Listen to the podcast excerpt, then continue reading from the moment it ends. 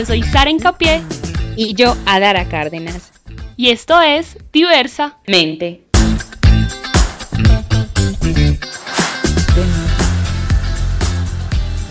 Un podcast creado por un par de amigas, colegas, ambas psicólogas. Y aquí vamos a hablar de todo un poco. Y por qué no, cuestionarnos. Hola a todas las personas que nos escuchan y nos acompañan en este nuevo episodio. Queremos contarles que para el episodio de hoy vamos a hablar acerca de la pérdida. ¿Qué pasa en nosotros cuando sufrimos una pérdida, cuando perdemos algo que resulta siendo muy significativo, una persona querida, una mascota, un trabajo, muchas cosas? Y para esto quisimos invitar a Lenzi Ríos. Lenzi, dejaremos que te presentes. Hola, ¿cómo están? Eh, gracias por la invitación. Eh, mi nombre es Lenzi Ríos, soy psicóloga. Ahorita me encuentro haciendo una maestría en psicología y salud mental. He enfocado mucho y mi experiencia la he enfocado mucho al trabajo de duelo. Me he apasionado con este tema, teniendo en cuenta todo lo que implica un duelo a nivel emocional, a nivel de familia, toda esa experiencia que viven las personas cuando tenemos una, o que vivimos las personas cuando tenemos una pérdida importante, ya lo decías tú, no necesariamente será la muerte, sino otras pérdidas. Lenzi, bienvenida a nuestro podcast. Y este tema me parece muy interesante, muy bonito, porque todos, todo el tiempo estamos en constante pérdida de muchas cosas. Y desde tu experiencia, ¿cómo ha sido enfrentarte a eso en el campo clínico o desde tu profesión? Gracias, Sara. Mira, definitivamente, como tú lo dices, eh, todo el tiempo estamos perdiendo. Sin embargo, hay unas pérdidas que son mucho más significativas para las personas, que tienen que ver con aquello que, que amamos, con aquello que tenemos una relación cercana. Podría ser, claro que sí, la muerte siendo una de las, digamos, de los duelos un poquito más difíciles porque implican un montón de cosas para, para las personas pero también tenemos eh, otras pérdidas como puede ser eh, ese hijo que se va de la casa, como puede ser em, esa ruptura de relaciones, una separación, por ejemplo, de, los papás. O sea, hay un montón de pérdidas que vamos teniendo que tienen grandes, grandes cargas emocionales. Eh, me hablas acerca de la experiencia, creo que es un tema con el que me he conectado mucho, mm, reconociéndolo no como un estado de enfermedad, sino como un estado que es inherente a los seres humanos, todos pasamos por ellos cuando perdemos, pero que también se vuelve una oportunidad para las personas eh, reconocerse en su dolor, tener esa oportunidad y esa posibilidad de hablar de eso que están perdiendo, de ese dolor que están sintiendo. Creo que el duelo se vuelve de alguna manera algo que edifica y que derrumba también, pero que le permite a la persona de alguna manera reconstruirse y pues aunque aunque nunca nada vuelve a ser igual después de que hay una pérdida, yo creo que sí puede llegar a tener un momento en que las personas puedan aceptar eh, esa, esa, pérdida y resignificarla, volverla a algo nuevo en sus vidas. Y creo que eso es como lo que más me ha gustado de este trabajo y es acompañar esos procesos que finalmente es el proceso de cada uno, de cada persona, cada, cada quien vive un duelo de una manera distinta. Eh, me parece demasiado bonito cuando dijiste que el duelo edifica, porque culturalmente nos han hecho creer que pasar por un duelo o, sentir que estoy perdiendo está mal y es algo que tengo que evitar, que tengo que hacer que pase rápido, que no sentirlo, buscar la manera para no sentirlo, pero como cuando me doy la oportunidad de atravesarlo, de, a través de ese dolor puedo resignificar muchas cosas.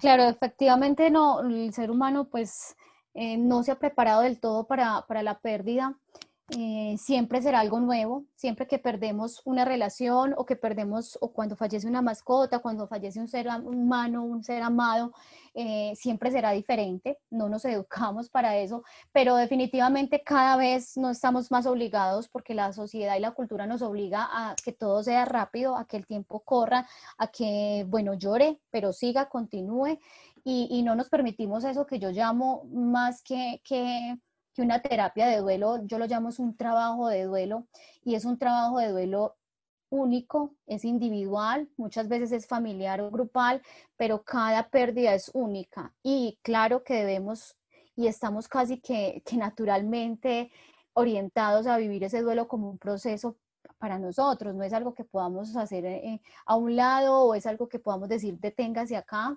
sino que eso sigue, sí o sí, el duelo aparece cuando una persona pierde aquello que ama, se rompe aquello, esa relación con aquello que ama y no es, digamos, una opción viable o una opción sana para la persona que evite el sufrimiento que le causa esa pérdida.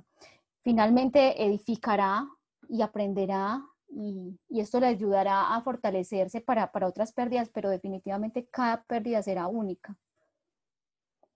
Eso que dices de es que no nos preparan. Y es una pregunta que yo creo que muchas personas se hacen y es ¿y cómo afrontar esta pérdida? O cómo asimilar que esta persona ya no está o no va a estar más en mi vida. Yo creo que decir que hay unos trucos mm, para todas las personas y que sean aplicables para todo el mundo sería algo errado y es algo que vemos mucho, por ejemplo, en redes sociales o en el discurso de ciertas personas y es como para superar un duelo tienes que hacer esto y esto y esto o para recuperarte tienes que hacer esto y esto o no puedes estar triste o no puedes estar mal por más de cierto tiempo. Tú que te has acercado a mm, personas que han vivido procesos de duelo, eh, ¿cómo podrías nombrar ese proceso? O sea, ¿cómo podríamos nosotros entenderlo? cómo las personas que nos escuchan podrían entender qué es ese duelo y qué eh, es normal en ese duelo, entre comillas, entendiendo normal como un proceso de lo humano, ¿sí? Como algo que se vive y que es inevitable.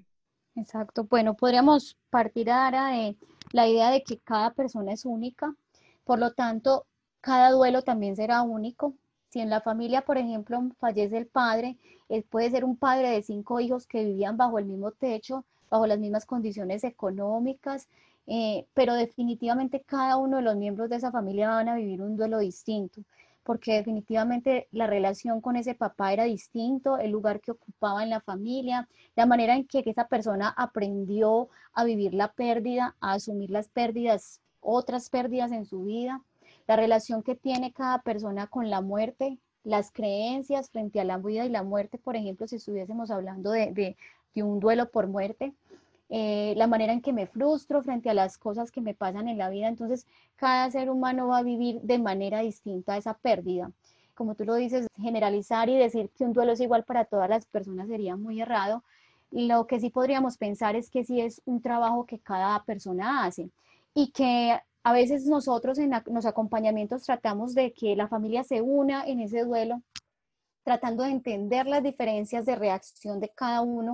Eh, esto es, si volvemos a esa misma familia de cinco hijos, entender que uno de los hijos prefiere estar solo, entender que el otro en ese momento está acostado y no quiere hablar con nadie, entender que el otro prefiere escuchar música duro porque es su manera de ir asimilando la situación o a veces hasta evadiendo en ese proceso de negación, pero que esas familias se unan en esa comprensión de la diferencia y que todos están viviendo un proceso de duelo. No quiere decir que el que está escuchando música está menos triste que el que está llorando, sino que es su manera.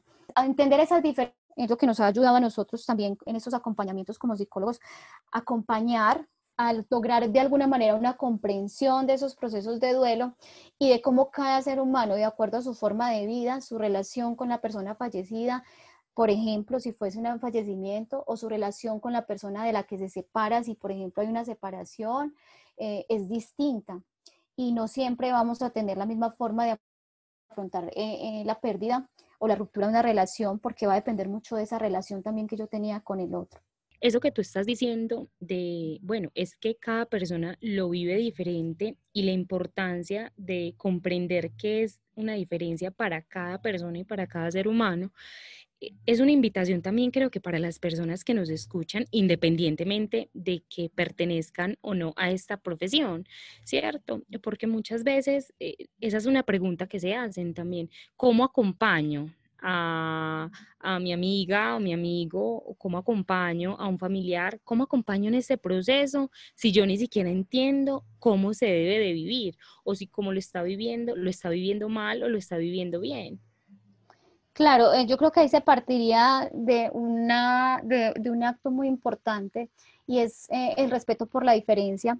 Eh, fíjate que yo pienso que la mejor manera de acompañar a las personas o a un amigo, por ejemplo, cuando está viviendo un proceso de duelo porque se separó o porque tuvo una ruptura con una pareja sentimental, a veces es simplemente hacerle saber que estoy ahí, si inicialmente casi que sin consejos, sin puntos de vista, ¿sí? sin decirle yo te entiendo o yo sé por lo que estás pasando porque yo también lo viví, porque eso sería una manera de generalizar que todos vivimos de la misma manera esa pérdida.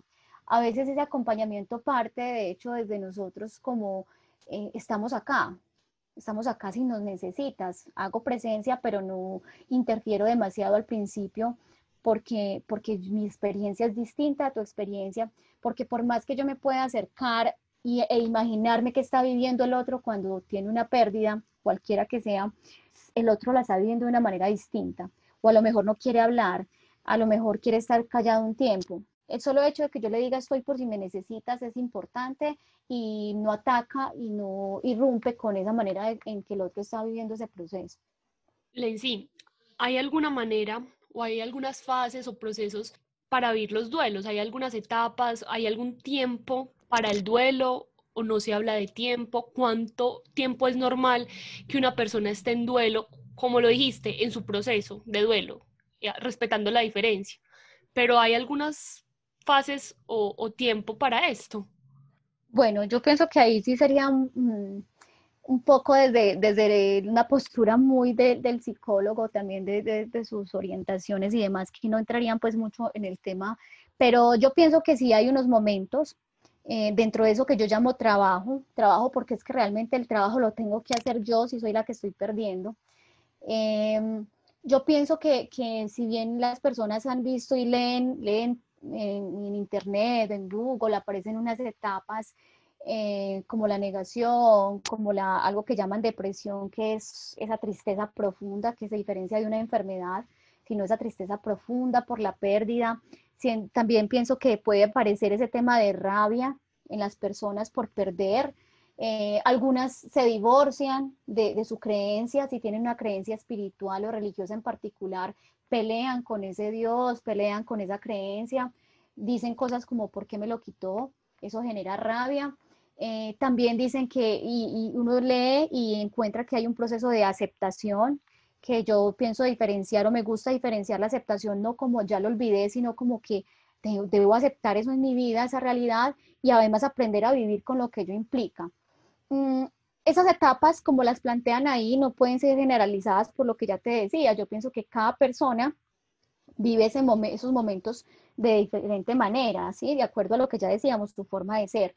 Sí me, sí me adhiero un poco a pensar que hay una negación inicial que me protege, que si yo me niego que, que, que perdí una relación, que me separé o que, o que me falleció la mascota o que falleció un ser amado, si yo lo niego de alguna manera me estoy protegiendo de esa realidad inicialmente tan dura sí aparecen esos sentimientos de desolación, de tristeza, de rabia, pero, pero pienso que más que, que ese proceso es, que muestran ahí como que para todos es igual, eh, es más como ese sub y baja, como ese proceso de adaptación a esa nueva realidad. Eh, sí pensamos que pueden haber unos tiempos en los que la persona va a ir pasando por esos procesos. No me atrevo a decir en este momento que sea un año, dos años, tres años, porque tendríamos que pensar cómo fue la pérdida, qué fue lo que perdí, cómo lo asumo yo la pérdida, qué tan difícil fue. Hay mamás, por ejemplo, que, que no superan y que, que, se quedan eternamente viviendo ese proceso, lo que no significa que esté enferma, significa que es una nueva condición de vida. Entonces, eh, sí, hay procesos que se agudizan y que hay que entrar a, evaluar ya como nosotros como profesionales, pero, pero pensaríamos que, que un duelo no, algunos dicen tiene ese final, pero el final es como aprender a vivir después de y aprender a vivir aunque me duela. Pero hay personas que viven eternamente una pérdida y, y, entrar a, evaluar eso como, como es que está mal, como es que no ha podido superarlo, es que necesita ayuda, eh, tendría que ser el caso a caso, uno a uno, porque hay pérdidas definitivamente muy difíciles para pensar que, que, que se van a asimilar como un proceso estático y estándar para todo el mundo. Creo que lo que Lenzi nos dice en este momento también es un llamado a, cuestionar eso que, que nos dicen que debería de ser. por ejemplo, que una etapa de duelo consiste en unas ciertas etapas, entonces que si no cumplimos con esas etapas o lo estamos haciendo mal o hay algo mal en nosotros o que si no lo vivimos de una determinada manera, eso significa que no lo estamos viviendo como se debería, entonces también está mal.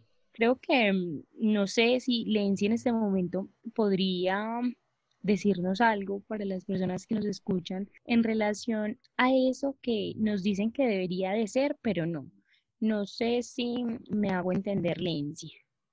Como por ejemplo, que nos dicen que una etapa de duelo se tiene que vivir en negación o primero la ira, luego la negación, luego la tristeza, luego la aceptación, como estos ciclos, como si fuera algo cíclico, sino cómo decirle a las personas que nos escuchan que se comience a normalizar el vivir el duelo y el vivir la pérdida. Bueno, sí, no comprendo la, pregunta. Es, eh, finalmente tiene mucho que ver con esa parte individual. Claro que, claro que eh, hay unos momentos y es que sería muy difícil decir que en un duelo primero la negación, luego la rabia, eh, luego la depresión, luego la aceptación y por último pues como la, resignificación o, o el poder continuar. Porque es que finalmente, ¿cómo poder diferenciar una cosa de la otra si en ese proceso de duelo, cuando yo he perdido a alguien o algo, yo vivo de todo al mismo tiempo? O sea, es decir, así como tengo rabia, tengo dolor, así como tengo dolor, tengo impotencia, me siento frustrado, o sea, eso es como una mezcla de sentimientos y, de emociones que uno no podría decir, es estoy acá en la negación y me pasé ya para la otra, ¿cierto? No podríamos pensarlo como, como eso así que tú llamas cíclico. Lo que sí se espera es que haya un aprendizaje después de esto. Lo que sí se espera es que la aceptación implique eh, de alguna manera eh, esa parte de, de reconstrucción de mi vida, tal vez no la misma, tal vez no es decir borrón y cuenta nueva, sino que yo también cambio cuando pierdo, yo también me transformo cuando pierdo y eso sí es lo que se espera, que haya algún tipo de aprendizaje, de, resignificación, de comprensión de esa pérdida para yo poder continuar. No la vida que llevaba antes, sino una nueva vida después de que perdí esa relación que perdí o después de que falleció esa persona que, falleció.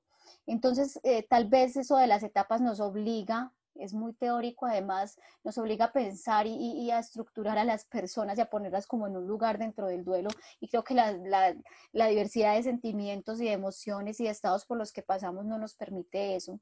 Y habrán personas que lo viven de una manera diferente, tienen unas herramientas, así lo llamamos nosotros, distintas para asumir y asimilar lo que está pasando hay unos que uno los ve como disque mejores, dentro de comillas, ¿cierto? Porque van y trabajan, porque pareciera que están viviendo una vida normal, pero obviamente por dentro y, en, su, y en su interior están pasando como todos esos procesos eh, para poder llegar a ese punto de, aceptación y, entender esa nueva realidad que, que debe asumir además, porque el duelo como trabajo nos invita a que vayamos creciendo en ese proceso y a que vayamos aprendiendo y que definitivamente aprendamos a vivir con esa frustración y, entender eso, que en la vida tenemos, perdemos unas pérdidas más dolorosas que otras. Definitivamente no podríamos valorar el dolor de las personas frente a su pérdida, pero que hace parte de esto que llamamos vida.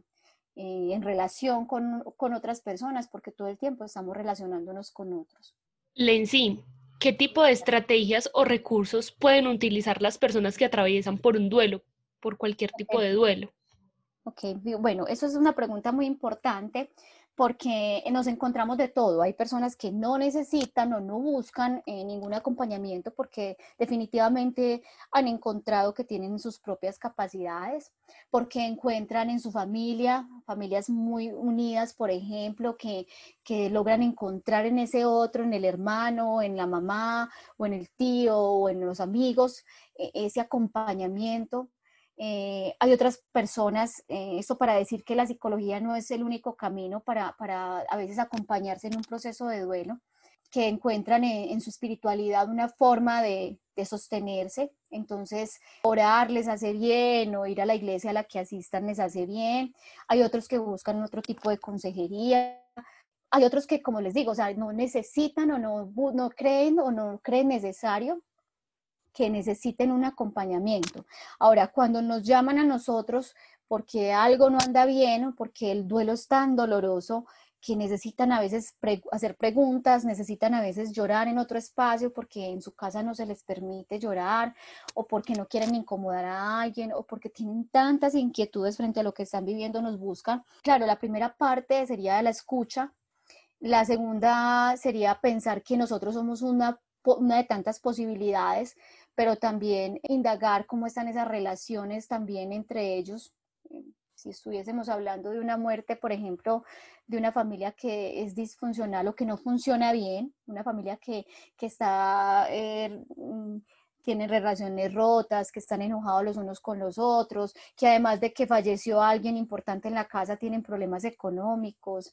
Entonces, tratar de alguna manera de que en esas familias se encuentre ese apoyo necesario, haya esa reconciliación, porque entonces quiere decir que no solamente están viviendo un duelo por la muerte de un ser querido, sino que están viviendo otros duelos porque hay separaciones al interior de la familia, porque están viviendo también pérdidas económicas. Entonces, esas estrategias a veces están más orientadas como a esa unión familiar, a ese soporte de las personas con las que constantemente estoy. Eh, también habrán otras estrategias que ya tendrán que ver con, con si quiero escribir, ya como técnicas que utilizamos, ¿cierto? Quiero escribir una carta, quiero hacer algo simbólico para, para agradecer a esa persona que ya no está, quiero hacer un acto de perdón, si por ejemplo me divorcio, sí, si hay una ruptura sentimental, entonces un acto de perdón, eh, un acto de comprensión también de las dificultades y de los errores humanos. Eh, orientamos cada, cada, cosa que pasa, pero siempre pensando desde las propias capacidades de la persona o la familia que asiste, porque también asisten familias pensando cuáles son esas condiciones que tienen para asumir eso. No soy muy amiga de generalizar eh, en los procesos de duelo como, como herramientas para todo el mundo, pero definitivamente sí hay algunas que, que, sirven mucho, que tienen que ver con la escritura, que tienen que ver con, con hacer rituales con el fuego, con desahogarse y decir eso que no soy capaz de decir en otros espacios, con permitirle a las personas que puedan llorar, porque a veces no se les permite llorar en la casa o no son comprendidas. Entonces creo que, que sí es son unos espacios que utilizamos, reconociendo que no es la única forma la psicología, como les dije, cada uno tendrá, encontrará también otras formas para ayudarse y otros contarán con otras herramientas donde pueden asumir solos ese proceso de duelo, que también es lo esperable. No queremos que el duelo se vuelva una situación de que convierta a las personas en pacientes para nada. Eh, el duelo es algo natural, es inherente y se va a dar sí o sí. La intención no es tener pacientes en duelo realmente. Hace un momento, Lenzi, hablabas acerca de que después de un proceso de duelo eh, queda ese aprendizaje o se habla de un cambio, de una transformación. ¿Cómo podría ampliarnos esa idea? ¿Cómo, cómo sería un, un aprendizaje después de un proceso de duelo o un cambio? Pues definitivamente lo que se espera es que si yo tengo una relación que se rompe, por eso estamos hablando del duelo como pérdida, no necesariamente eh, solamente la muerte, sino como pérdida de algo o alguien significativo. Eh, se espera que si yo pierdo una relación porque tuve una ruptura sentimental, eh, aprenda de eso que no fue tan bueno mi relación, de eso que en lo que falló aquel otro y en lo que yo también fallé, que eso me sirva para la vida, para mi vida próxima, para una nueva relación quizá, para una forma de vida distinta. Eso, eso sería como esa resignificación o ese nuevo aprendizaje. que no funcionó? Que yo pueda hacer esa evaluación mía así el otro haya sido el que falle, si estamos pensando en una ruptura de una relación sentimental en una pareja, así el otro sea el que falló y por tanto se acabó la relación, yo también debo llegar a ese punto de pensarme, de evaluarme y de saber qué de mi parte tampoco funcionó del todo. ¿Cómo respondo yo ante esa falla del otro, por ejemplo? ¿Cómo hago nuevas elecciones en mi vida? Entonces eso es lo que nosotros llamamos aprendizaje. ¿Qué de eso que fue tan doloroso y incluso así yo no tenga mucho que ver en eso, que haya fallado el otro y no yo, pero qué de eso me sirve para aprender? También para agradecer, ese aprendizaje también es agradecerle a ese otro que vino y, e hizo parte de mi vida, que fue bueno, pero que también no fue tan bueno, y que eso es la vida, ese como ese tire y afloja y qué puedo aprender yo para una futura relación, no solamente con otra pareja, sino conmigo mismo. Ahora, si estamos hablando de la muerte, pues ese aprendizaje sería eh, y esa resignificación sería saber y aceptar que aunque físicamente no tengo a mi ser amado presente, eh, hay algo que Él vino a dejarme, vino a entregarme y, que eso lo voy a incorporar en mi vida como aprendizaje nuevo, que voy a aprender a vivir y que lo voy a seguir amando a pesar de que no lo puedo ver. Y es una manera muy bonita también de transformar el amor y es te sigo amando ya no desde esa presencia física, sino desde una presencia distinta, como, como el lugar que ocupas en mi corazón, y, sigo sabiendo que viniste a darme algo y tuve un aprendizaje de vida contigo, y me duele que no estés y me seguirá doliendo quizá toda la vida, tal vez no de la misma manera, esa, ese dolor tal vez se transforme, no de la misma manera que al principio, pero, pero que aprendí también de ese dolor, pero que agradezco también que llegaste acá, además de que aprendo, de alguna manera me acerco un poco más a eso de que la vida es precisamente eso, que si estamos vivos, tal vez mañana ya no vamos a estar, entonces también nos, nos volvemos de alguna manera más sensibles frente a la vida y a la muerte y, y quizá ese aprendizaje tenga que ver con que yo también piense que en algún momento no estoy y que le voy a dar a las personas que quedaron acá si bien ya no tengo ese ser amado, que aprendí con él y que le puedo dar a esos otros que tengo al lado, porque no sabemos cuándo no vamos a estar. Así es. Realmente eso es lo que deberíamos pensar todos los días, independientemente si tenemos un duelo o no, que quizás mañana no podamos estar. Lenzi, para ir cerrando, quisiera conocer desde tu experiencia cómo se ha vivido ese duelo en este tiempo de pandemia, ahora que estamos viviendo esto, que es nuevo para todos, que los rituales para hacer ese duelo que veníamos acostumbrados se han dificultado un poco, no se permiten, ¿cómo se está viviendo esa experiencia hoy en día?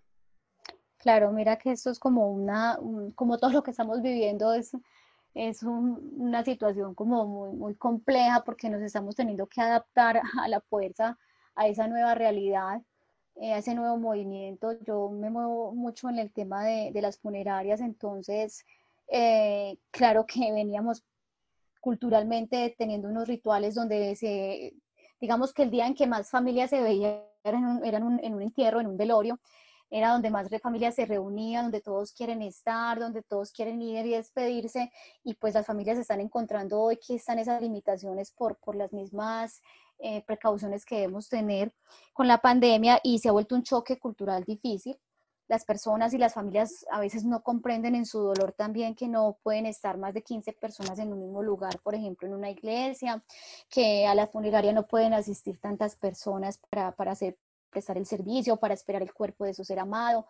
Todo eso ha sido un choque importante y hemos tenido que, que ir poquito a poquito eh, enseñándole a la gente o por lo menos tratando que en ese momento tan doloroso donde uno no entiende nada de lo que le dicen, eh, acepten y, y, den como, como, ese, como esa posibilidad de, que, comprendan las dificultades que tenemos. Culturalmente, y por ejemplo, las personas que tienen una religión en particular se les ha vuelto muy difícil, es que es muy difícil yo no poder ir a despedir a mi ser amado. Ahora, ese ser amado si muere o fallece por COVID también hay unas condiciones distintas y es que debe ir directamente a una cremación, entonces implica que yo no me pude despedir, implica que no lo pude ver, implica que hay unas inquietudes frente a si son las cenizas o no, todos esos temores que afectan mucho no solamente los rituales, sino también ese proceso de duelo de pronto puede agudizarse para algunos pues porque no, no, lo vieron, porque no pudieron estar ahí, porque no pudieron hacer un velorio de tanto tiempo.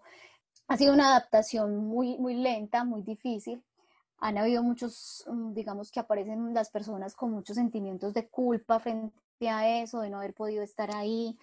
Es más como, como que apenas estamos empezando a entender esa nueva realidad, asimilar esa nueva realidad y no estábamos preparados para ello porque afecta a todo, ese choque cultural, ese choque religioso y espiritual de, de las familias, eh, esa posibilidad de lo, lo, que dicen ver para creer, ver que sí es mi ser amado, eh, y nos encontramos también algunos procesos de culpa, de culpa en las familias en el que si estamos hablando de COVID particularmente, en esa persona que cree que fue la que contagió a los otros o la que contagió al abuelo y falleció el abuelo, siente mucha culpa porque dice, yo fui la que llevé o yo fui el que llevé el virus a la casa. Entonces es un, un montón de movimientos en los que apenas nosotros también desde este trabajo que hacemos estamos buscando la manera de, de acompañar estas nuevas estas nuevas demandas que aparecen en, en, en estos tipos de rituales distintos por la pandemia. es como, como ese tratar de escuchar también sus, sus tristezas, su angustia frente a, la muerte de su ser amado y a, que no puede estar ahí, y, buscar unas estrategias, como ya lo decíamos ahora, para que simbólicamente pueda hacer ese acto religioso o ese acto de, de agradecimiento o ese acto a veces de despedida que hacen las familias frente a un ataúd y que ahorita ya no lo pueden hacer. Sin duda creo que lo que sucede en la actualidad con esto de la pandemia es, es como con todo. Creo que es obligarnos a adaptarnos. Nadie esperaba que eso sucediera. Nadie eh, esperaba que sus seres queridos sufrieran las consecuencias de, de este virus, de una pandemia. Y sin duda creo que es doloroso. Y además porque como con todas las pérdidas, no nos preparan para. Y con esto sí que menos, creo yo. Lindsay, quiero que nos cuentes más de ti, de tu proyecto, de lo que haces y si quisieran contactarte, ¿cómo lo harían? Claro que sí, bueno, em, como les dije ahorita, em, estoy muy enfocada en este tema de duelo, ya llevo pues un ratico trabajando como con eso, eh, viéndolo desde más desde esa posibilidad de acompañar eh, no esperando que una persona en duelo se convierta en un, en un paciente. Eh, eso de que llamamos acompañar es escuchar, es a veces permitir cosas que las personas no pueden hacer en otros espacios frente al duelo, porque a partir aparecen muchas, muchas preguntas, muchos miedos, muchas inquietudes y dicen, bueno, vamos allí que, que de pronto trabajan con eso y me pueden escuchar. Entonces, acompañamos. Claro que aparecerán situaciones en donde una, una, persona que vaya a hablar de su duelo se convierta en un consultante por otras condiciones o por la misma, porque también hay situaciones muy trágicas, muy difíciles eh, de esa pérdida. Entonces también aparecen otras situaciones en cuanto a salud mental tiene que ver. Eh, me muevo mucho en este tema, me apasiona mucho. Creo que es un tema y un, y un campo que humaniza mucho que permite vivir a las personas como ese proceso y ese trabajo que hacen de duelo, que es una oportunidad de aprendizaje para ellos y para nosotros también. Eh, si me quieren contactar, claro que sí, nosotros tenemos un proyecto que se llama Comprendiendo el Dolor y es precisamente ese camino que inicia uno cuando tiene esa pérdida y es ese proceso de comprensión de lo que me está pasando para, para llegar a ese punto de, de aceptación y de aprendizaje que ya lo hablamos. Eh, nos encuentran en nuestra página web www.comprendiendoeldolor.com y en las redes sociales en Facebook eh, como Comprendiendo el Dolor e igual en Instagram. Y eh, allí aparece toda la información, el teléfono, también la línea telefónica, nos pueden escribir cualquier duda, inquietudes que tengan las podemos resolver. También hacemos pues como ese acompañamiento presencial. En este momento nos estamos adaptando también a la nueva realidad, entonces acompañamientos virtuales.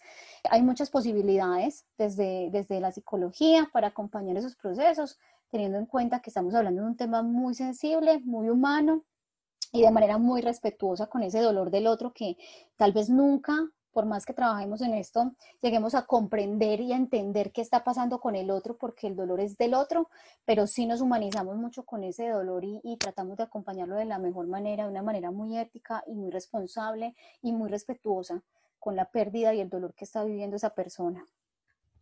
Lenzi, te agradecemos mucho tu presencia, compartirnos tu experiencia y conocimiento. Es un tema delicado, pero es un tema del que inevitablemente hay que hablar porque nos sucede a todos y me alegra mucho haberte tenido en este espacio. No, a ustedes muchísimas gracias por, por invitarme. Ahí voy a estar en cualquier momento que lo necesiten y tienes mucha razón. Es un tema que le huimos, pero yo creo que es un tema que deberíamos hablar mucho más en todos los escenarios, en todos los campos, en la casa, en el colegio. Hablar de este tema también nos hace eh, crecer como personas. Muchísimas gracias, que estén muy bien por haberme invitado. Muchas gracias, Lenzi, por acompañarnos y esperamos que todas las personas que nos escucharon en este episodio hayan aprendido algo y también puedan resignificar esa idea de la pérdida que muchas veces está contaminada por lo que nos dicen que debe de ser o de cómo se debe de vivir. Gracias. Muchas gracias a todas las personas que nos escuchan en cada episodio. Queríamos compartirles que en Diversamente estamos brindando asesorías psicológicas para todas las personas que necesitan un acompañamiento en cualquier situación de su vida. Nos pueden escribir en Instagram, nos encuentran como arroba diversa-mente-pd y en Facebook nos encuentran como diversa-mente. Nos pueden escribir en cualquiera de nuestras redes y vamos a estar súper atentas para lo que necesiten. También puedes escucharnos desde Spotify, Anchor, Breaker, Google Podcast y Radio Pública. Y no se les olvide, todos somos diversamente.